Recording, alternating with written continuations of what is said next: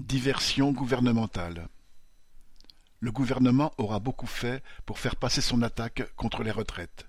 Rafale de mensonges, avalanche de procédures parlementaires, mépris des oppositions et matraquage des manifestants. Rien n'a fonctionné. L'écrasante majorité des travailleurs continue de la rejeter. Macron et ses ministres tentent donc, en attendant la décision du Conseil constitutionnel, une nouvelle tactique, la diversion. Il s'agit désormais de parler et de faire parler d'autre chose, sous-entendant ainsi que l'affaire est close.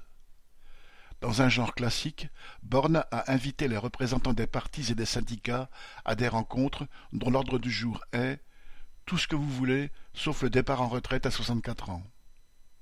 Darmanin, dans le rôle convenu du premier flic de France, s'est lancé dans des délires sur l'ultra-gauche et des rodomontades gendarmesques.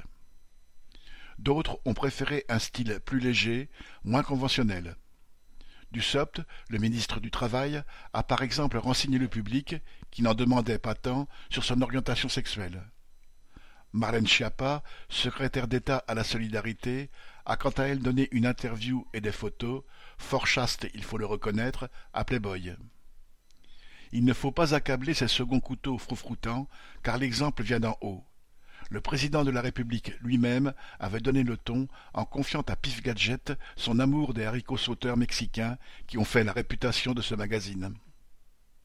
Enfin, Macron a reçu opportunément le rapport de la Convention citoyenne sur la fin de vie, saisissant l'occasion de parler de modèle français en la matière et de montrer une fois de plus sa capacité à faire de la mousse avec de l'air.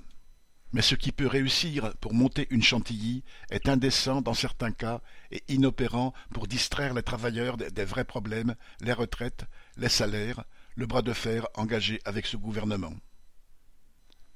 Paul Gallois